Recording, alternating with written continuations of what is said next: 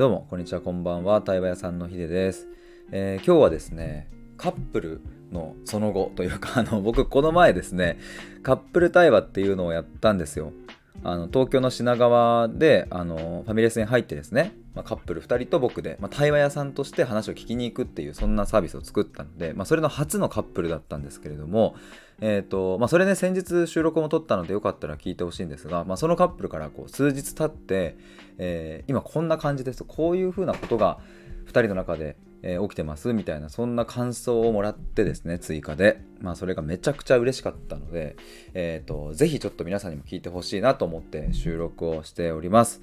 えー、よかったら最後まで聞いてください。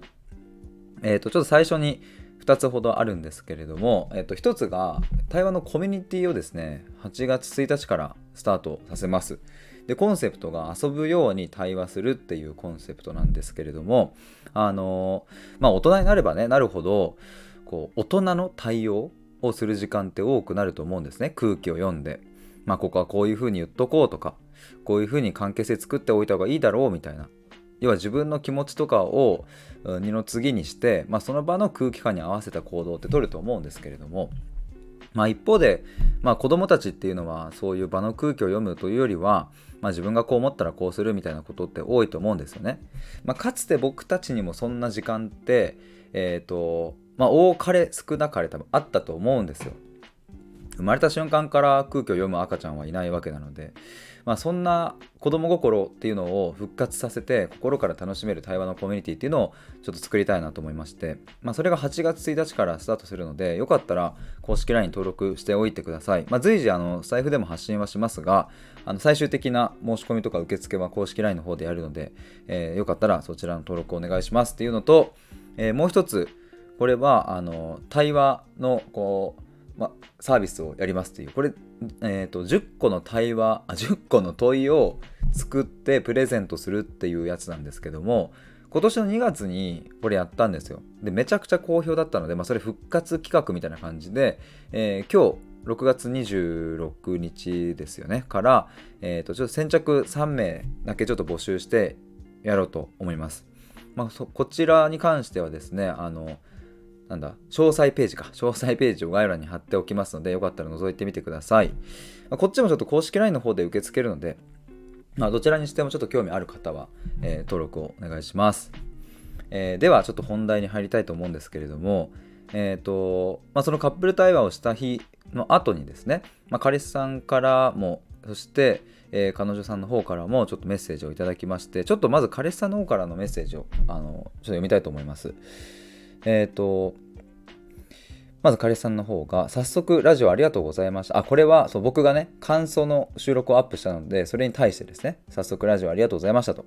えー、自分もそうですが、えー、彼女さんのあ彼女の方の感想をヒデさんの言葉と共に聞けるのが、えー、嬉しかったですと。えーと、カップルコーチングを受けると自分がたくさん喋って彼女がずっと聞いているという構図が多いことをこれでいいんだっけと思うこともあったのですが聞くことに集中できるとか反応を委託できるという感覚を彼女自身が思えたのもヒデさんの聞き方引き出し方がすごいんだなと改めて思いましたというそんなめちゃくちゃ嬉しいメッセージをいただきました。あのこれ前の収録でも話したんですけどもまお二人はカップルコーチングっていうのを受けているそうであのまあ、簡単に言えばそのあれですねあのコーチングができる方がこう間に入って、えー、なんかお悩みを解決したりだとか、まあ、なんかそういうのをこう受けていたそうなんですよ定期的に。まあ、ただそのコーチングだと、まあ、自分がたくさん喋って彼女がずっと聞いているっていう構図が多かった、まあ、それは彼氏さんにとって本当にこれでいいんだっけなって思うところがあったそうなんですけども、まあ、今回僕とのこの対話をした、えー、中で彼女さんの方からあの聞くことに集中できますとかあの自分が反応しないでね聞くことができるからそれをあの僕の方に委託できたっていうそんな感覚ありましたっていう感想を彼女さんから頂いてね、まあ、それを彼氏さんが聞いた時にそうあよかったってきっと思って、え、もらえたんだろうしまあ聞き方引き出し方っていうところがあすごいんだなというふうに感じてもらえたというそんな感想メッセージでしたありありがとうございますめちゃくちゃ嬉しいです。でも本当これ、あの、そう。これはね、ちょっとね、ちょっとちょっとちょっとって あのこれはぜひちょっとねちょっとってめっちゃ言うじゃん。あの伝えたいんですけど。あの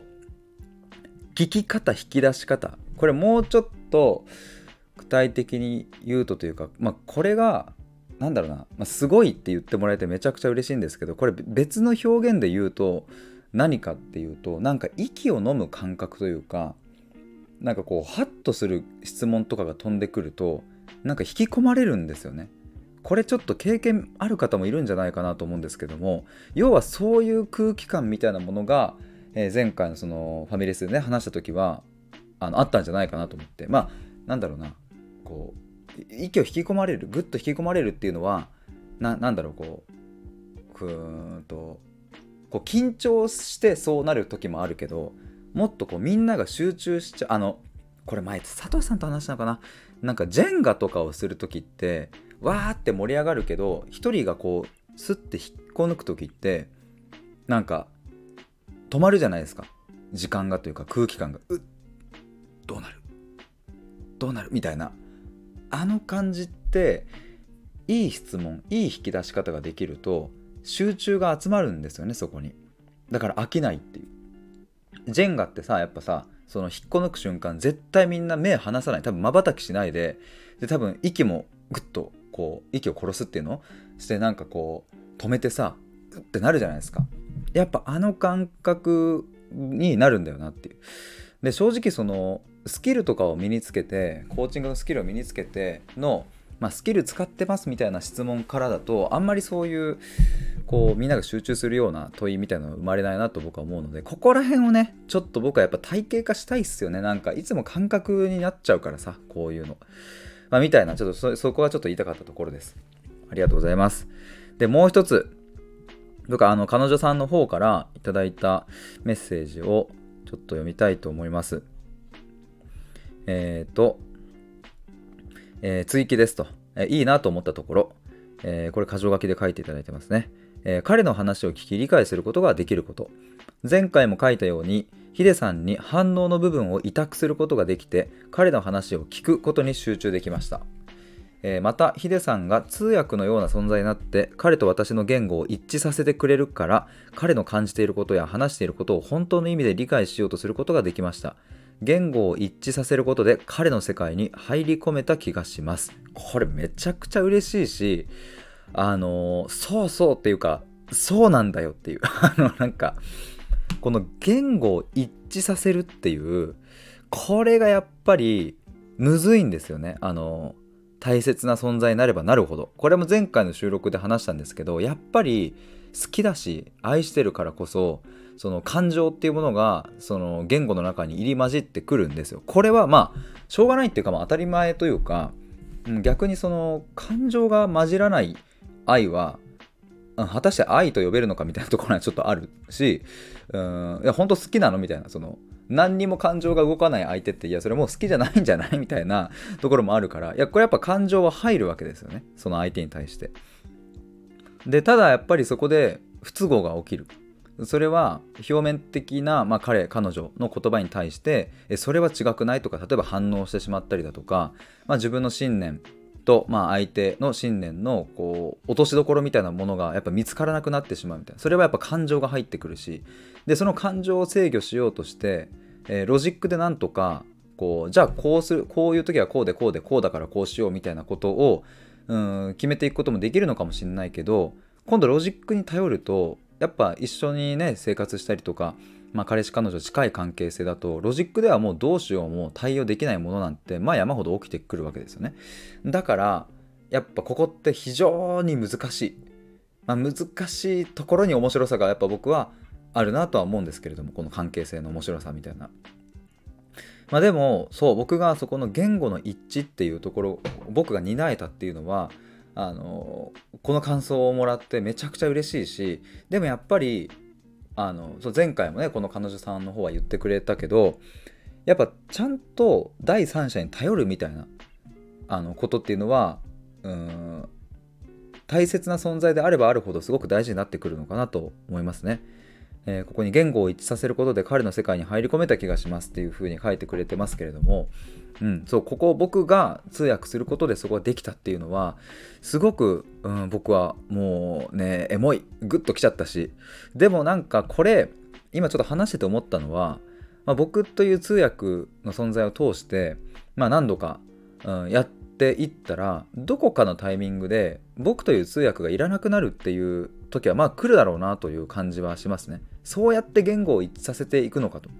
こうやって問いを立ててこうやって言葉をすり合わせていけばお互いの言葉が、えーと、一致させて意味が分かりあそういうことだったのねっていうことができるようになる。でできるようになったらもうぶっちゃけ第三者はいらなくなるっていうそこまで持っていけるんじゃないかなと僕は思うのでまあ僕はがいる価値というか意味っていうのはそう僕を通して通訳をすることによってその通訳の方法とか、うん、通訳する感覚が2人の中で落とし込めた時に落とし込むまで僕は対話するってそこが僕のもしかしたら使命になるのかなというふうに思ったりしましたね。ちょっと続きを読みたいと思います。えー、っとどうしたらいいのかなっていうところについて、えー、2人の共通の悩み。えっ、と括弧でもっと表面的なところ例えば起こった時の具体的な話日常で感じているモヤモヤなど、えー、についてヒデさんを介して2人で話してみたい。2人の世界観について言語化したり2人の世界観を作るのを手伝ってほしい、えー、カップル対話をしてみて2人でってところが私たちの新たなニーズだなというところですと。いうふうな話をいただきました。これね、うん、めちゃくちゃなんか僕はこれを読んだ時にもうあっとそうじゃんそうだってなんかこうちょっとテンション上がっちゃったんですけど今ね僕ちょうどコンセプトとかの勉強してるんですよ。コンセプト世界観、えー、キャッチフレーズとかそういうものの勉強をしていて、まあ、というのも僕自身が、まあ、自分の発信とか、まあ、あとコミュニティとか、えー、いろいろやる上でやっぱコンセプトってずらしちゃいけないからそこをちょっとちゃんとしたいなと思って最近よく勉強しているんですけどこれ転用できるじゃんと思って。っていうあの2人の世界観について言語化したり2人の世界観を作るのを手伝ってほしい。これねしかもめっちゃいいなと思った。要はさその会社とかで、えーと、理念があってビジョンがあってね。ミッションビジョンバリューとか言ったりするけど要は会社という一つのこう単体のまあその何？組織がどこに向かうのか。でなぜそこに向かうのか。で私たちはどういうわけでその、えーと仕事をしているのかっていうところがちゃんと言語化されているからだからあのそこに一貫性が生まれて時代が変わってもあの成長できるわけですよ。まあ、ただそこがブレている会社は、うん、今はいいかもしれないけど来年は難しいとか30年後は難しいとかそういうことが起きるわけですよね。だから今でもずっと残り続けてる企業ってそういう、まあ、一貫したコンセプト、まあ、一貫したこう概念、まあ、未来英語変わらないなんか普遍的な、えーとまあ、言葉考え方価値観みたいなものがあの、まあ、根底をこうずっと通っているから、まあ、だから揺るがないんですよね。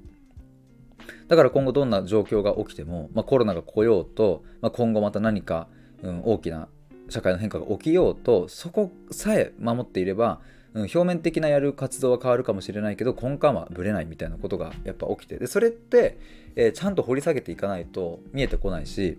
うん、掘り下げていった時にシンプルな一つの言葉にやっぱなっていくわけですけど、まあ、最近そういうのはねよく勉強しているんですがこれさカップルでもいけるじゃんってちょっと僕思ったんですよね。というか会社っていう組織はめちゃくちゃでかいからうーんでいろんな人間がいるからねそこは必要必要だよねっていうのはあるけどいやいやこのカップルっていうまあなんだろうな社会を構成する組織としては最も最小単位その親子とかえーと、カップルとか夫婦とか最もこう最小単位のものこそこの世界観の共有とか2人ならではのっていうのとこやっぱミソですよね。やっぱ個人個人の中での世界観や、まあ、コンセプトだったり、まあ、コンセプトっていう表現がちょっと合ってないかもしれないけどこの個人の場合はねでもなんかそういうもの、まあ、生き方の指針になるようなものって個人の場合はすごい必要だけどさらにそれが2人となった時にじゃあ2人だったらどうかなっていうここねめっちゃ面白そう。だしこれできたら強いよって超思ったっすね。特にカップルだったら。でなんかそれはもちろんそのカップルの在り方いろんなあり方があるからさ別にその会社みたいにねガチガチに決める必要もないかもしんないし、うん、でも決めてみても面白いかもしんないし。でも私たちってここが一貫して大事だよね。こういうところが普遍的に今後も大事になってくるよねっていうのをちゃんと対話を通して見つけることができたらなんかね今後どんなことがあってもぶれないと思うし、うん、それこそお互いのね例えば状況がじゃあお互いどっちか転職するとか、まあ、一旦休職するとか何かお互いの状況が大きく変わる時、まあ、引っ越すとかね。そういう表面的な目に見える変化、えー、変化があったとしてもその根底に2人の中でこうなんかこう一気通貫しているようなものがあればやっぱブレないしなんだろうなあのその辺の石ころじゃ転ばないしでっけえ壁が出てきてもまあ大丈夫っしょっていうふうに思えるっていう。このぐらいなら私たちはいけるよねっていうなんかそういう2人の中に生まれる自信っていう、ね、そうそうそれめっちゃあるな多分。個人個人における自信もあるけど2人っていう単位における自信みたいなものが、うん、作られていくよなと思うのでこれちょっと面白いなと思いました。是非ちょっと僕こういうところも力になれたらいいなと思います。えー、ちょっとまた追加で読みます。あのたくさんメッセージをいただいて。えっ、ー、とあと2人で対話の、えー、セッションを受けてお互い感じたことを話して客観的にヒデさんの、えー、ラジオを2人で聞いてまた2人でカップル対話をどうやって自分たちに活用していく？という話ができて、えー、ここまでにも2人での対話が4回、えー、2人の中で対話が発生している、えー、それがすごいなと思いました。わらと。受ける前も受けてる時も受けた後も対話ができるってすごいですねヒデさんのまいてくれた対話の種が日を重ねるごとによって、えー、少しずつ花咲く感じです。えー、次回もお願いしたいです。読んでいただきありがとうございましたということで、めちゃくちゃ嬉しいし、やっぱ表現が秀逸ですよね。前回もね、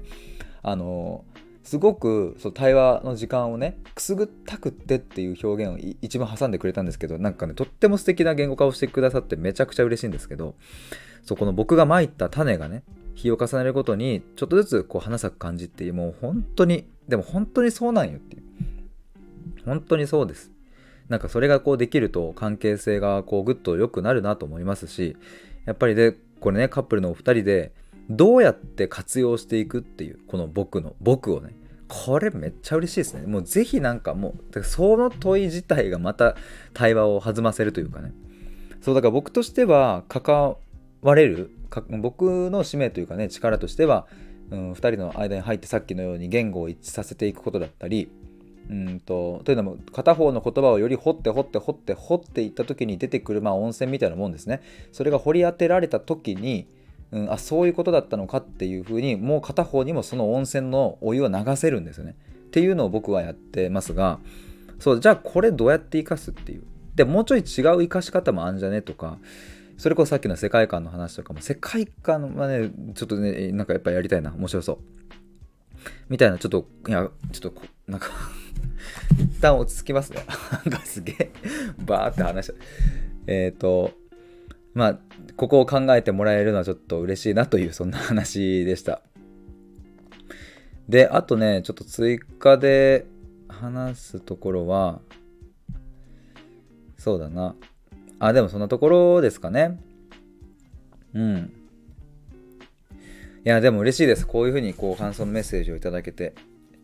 やっぱね、あの、そう、対話をこうしていくとき、して、した良さっていうのは、なんかね、そう、こう後日じわじわ来るっていう、これはね、めっちゃあるんですよね。なんか、あの、なんだろうな。まあ対話のサービス世界にはいろいろありますがね。コーチングカウンセリングまあ様々たくさんのものがあるけれど話してる時にうわ劇的に変わったみたいなことが起こるのって割と表面的な変化でしかないような気がしていて。あそのアイデアいいみたいな。それちょっと明日からやってみます。明日からやってみたらきっと自分も自己肯定感上がるかも自信がつくかもみたいな時って結構次の日になったらもうできないみたいなことが、まあ、僕は多発していたしそういう話を聞くことは多いんですよ。でもそういうなんか一過性のものよりも本当に根本的な、まあ、さっきも言った温泉を掘り当てるじゃないけどそこまで掘れた時に初めてその翌日からじわじわとなんか効いてくる。でまあ今回この彼女さんが表現してくれたこう種をまいてくれたっていう。そだから種なんですよね。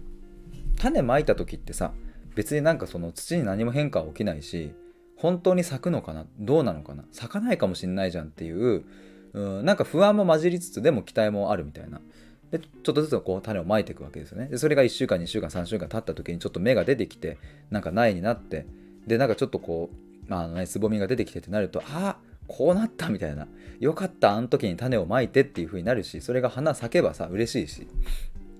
みたいなね。えっ、ー、となんかそういうもんだよなって思うと、うん、やっぱりこうじわじわじわじわ来るようなまあそんな、うん、対話をできたって思うと、うん、僕は良かったなと思うし、うん、なんかもっと、うん、こういうのをこう味わえる、うん、人たちを増やしたいしそんな対話が提供できる人たちも増やしたい。やっぱ対話の学校を作りたいって言ってるのはそういうところなんですけどね。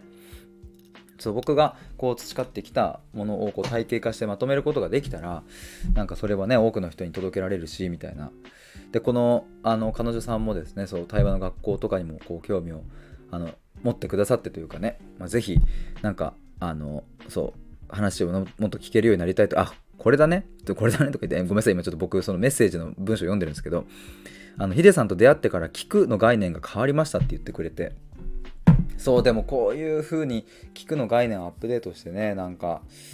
うん、対話ができる人増やしたいなというふうに思いますちょっと今あの最後になりますが話してて思ったのはやっぱ対面でねがっつり話すのいいなと思いましたあのうんオンラインの対話の良さもすごくあるからだから僕はオンライン対話を、まあ、結構僕は推してるんですよ。